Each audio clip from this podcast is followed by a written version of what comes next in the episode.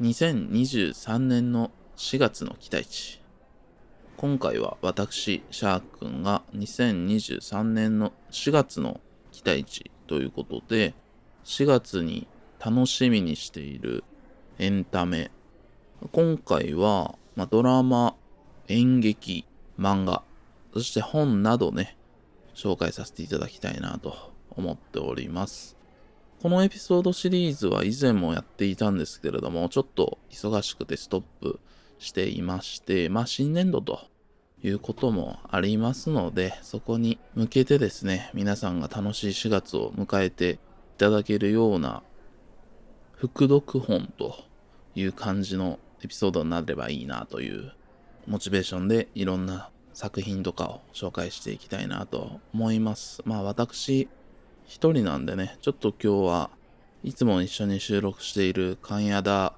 がですね、あ、関谷田じゃない、えっ、ー、と、寺田がですね、忙しいということで、いろいろね、報道とかの対応がいろいろあるみたいで、ちょっとそれでお休みということなんで、まあ僕一人の時はですね、こういう感じでソロエピソードを頑張って僕が一人で喋るということもあると思いますので、これ以前もね、ちょっとお伝えしてたんですけども、この期待値シリーズは、毎月できたらやりたいはやりたいので、この、こういう情報があってこれ見に行きたくて、こういう話したいよ、みたいな人がいればですね、どしどしと応募していただきまして、私と、あ、これ面白そうだね、みたいな感じのね、お話をしていければなと思いますので、そんな方もぜひともご連絡いただければなと思っております。ということで、改めまして、23年4月の期待値、いろいろと紹介させていただきたいと思います。まずはですね、テレビドラマ、まあ、日本のテレビドラマをちょっと2作ほど紹介したいなと思っております。まず1本目、23年4月期、日曜ドラマ、日本テレビの枠ですね。日本テレビ日曜ドラマのだが情熱はある。まあ、こちら僕がなんかなんやかんや言わなくてもどうせ話題になるしどうせ面白いんだろうなみたいなちょっと友達多いなみたいな感じの作品ではあるんですけれどもここは1月期の日曜はブラッシュアップライフですね。バカリズムさん結構まあ素晴らしいドラマだったと思いますし本当にブラッシュアップライフは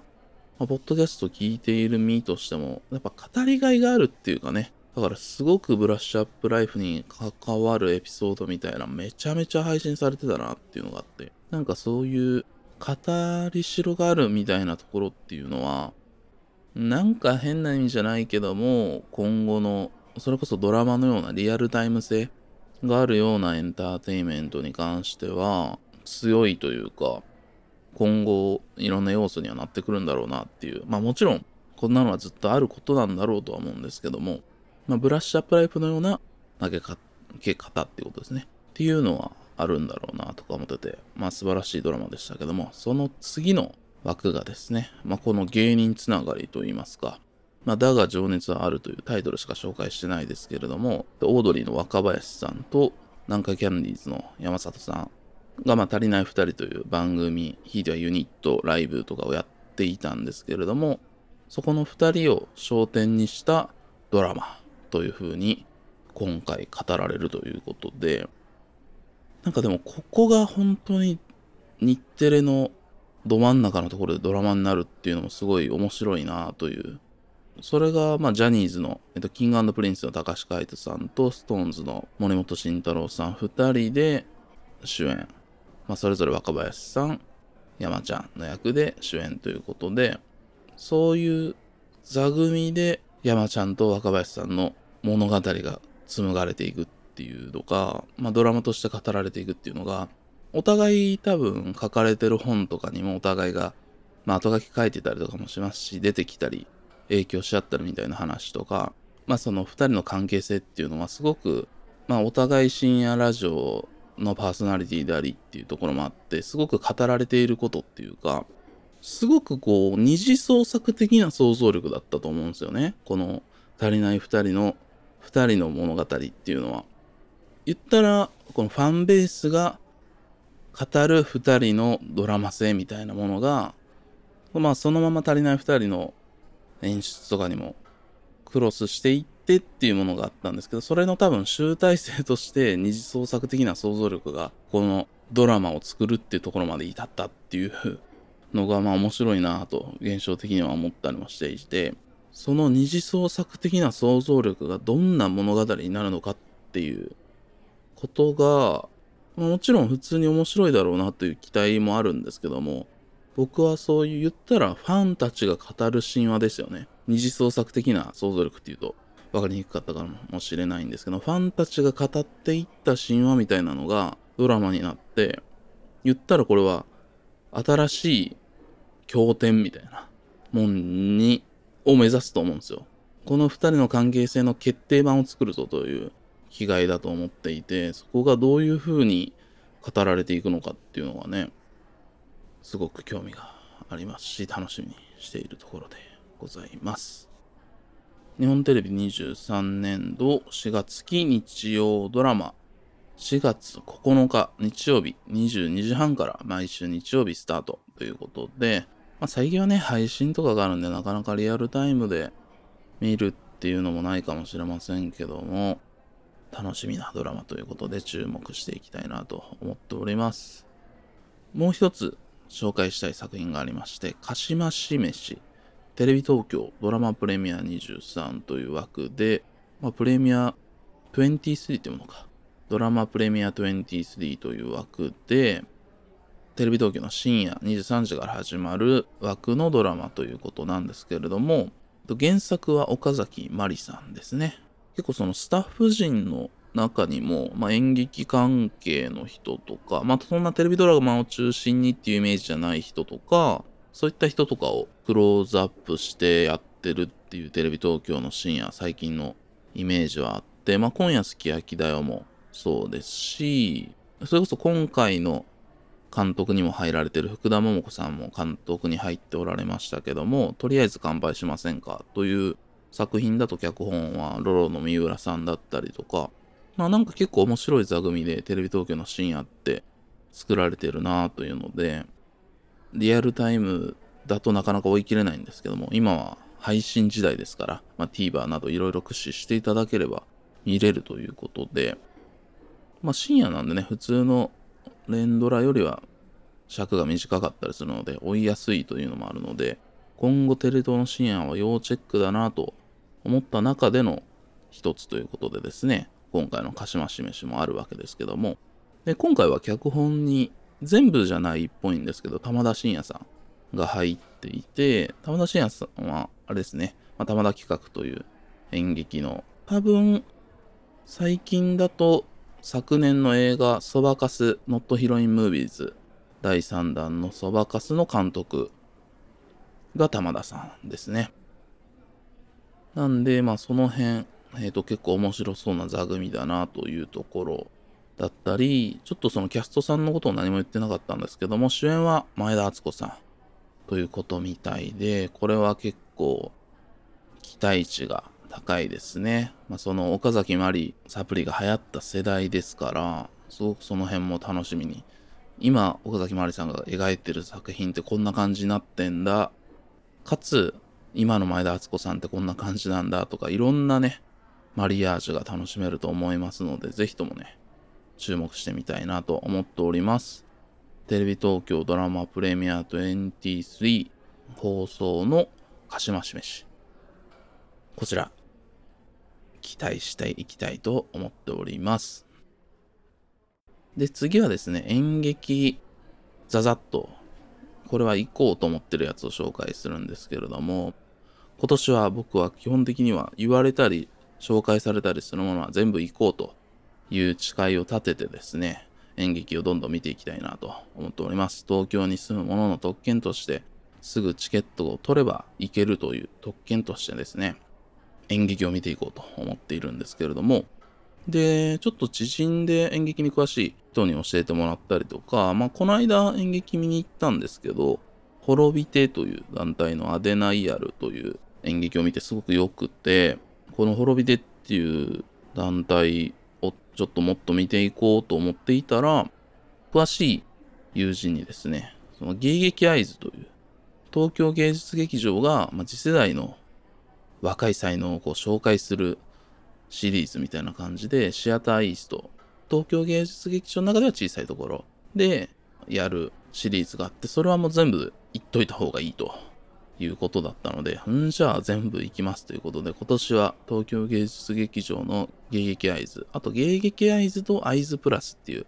2つ名前がついてるんですけど、それが、それはもうそれぞれ絶対行こうということで、チケットを今取っているというところでございます。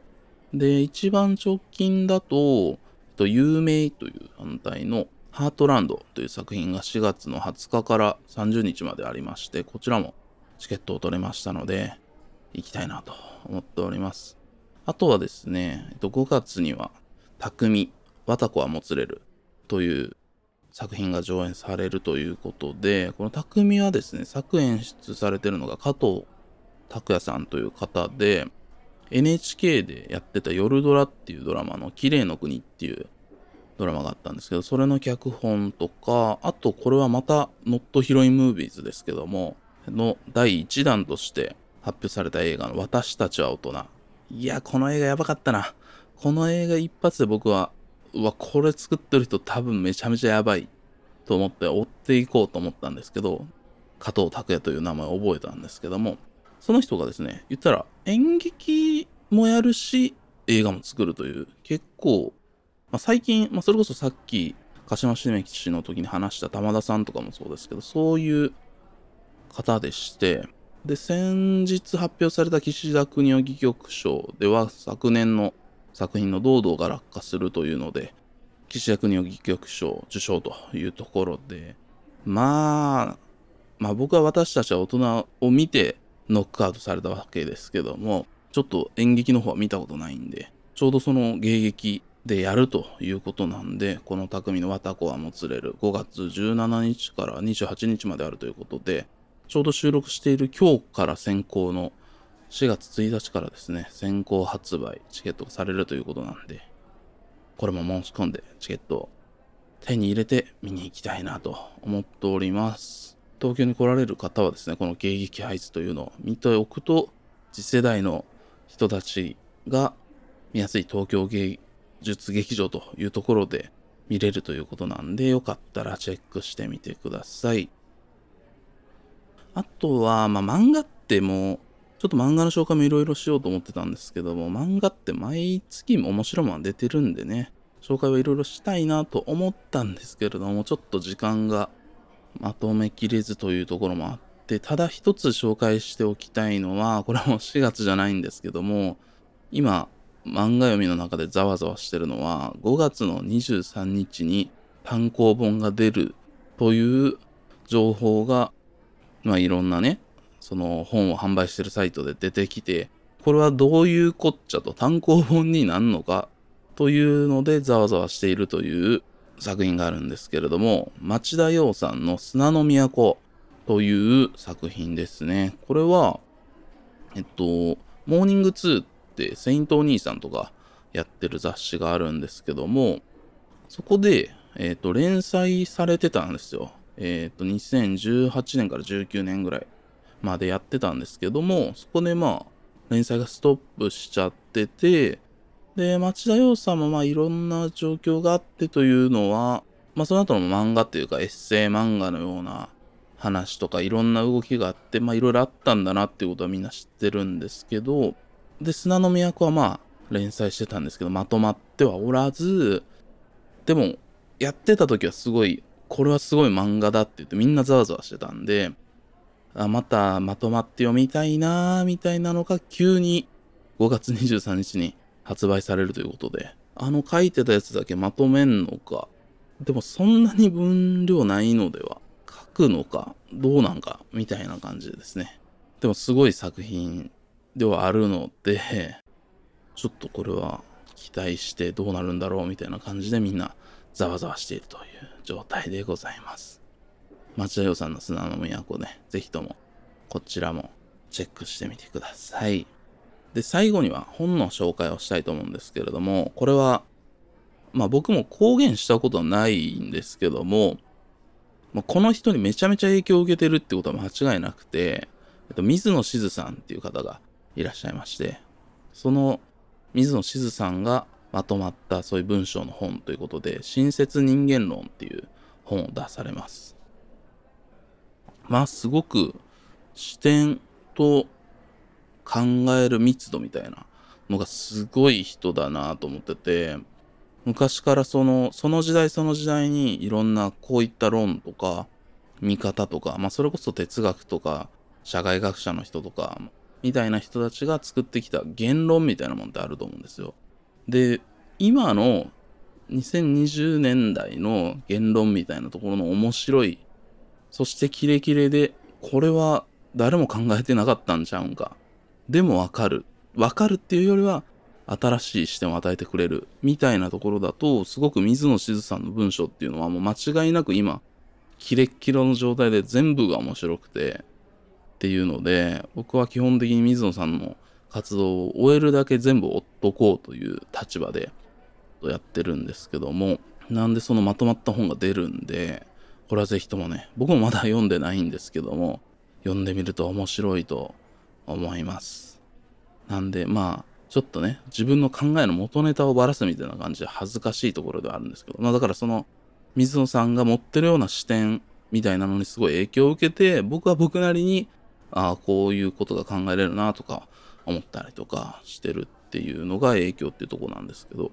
まあ、すごくね、面白い本になってると思うので、ぜひともこれも手に取って読んでみると、ここつな面白いなと思ってる人は、それは面白いんだろうなと思うので、おすすめしたいと思っております。水野しずさんの親切人間論。4月の期待値大注目の一つとして最後に紹介させていただきたいと思います。以上でですね、心の砂地23年4月の期待値というのは締めたいと思います。冒頭にも言いましたけども、こちら出たいという方、ぜひともご連絡をお待ちしております。それでは皆様の4月が素晴らしい日々であるように祈っております。さようなら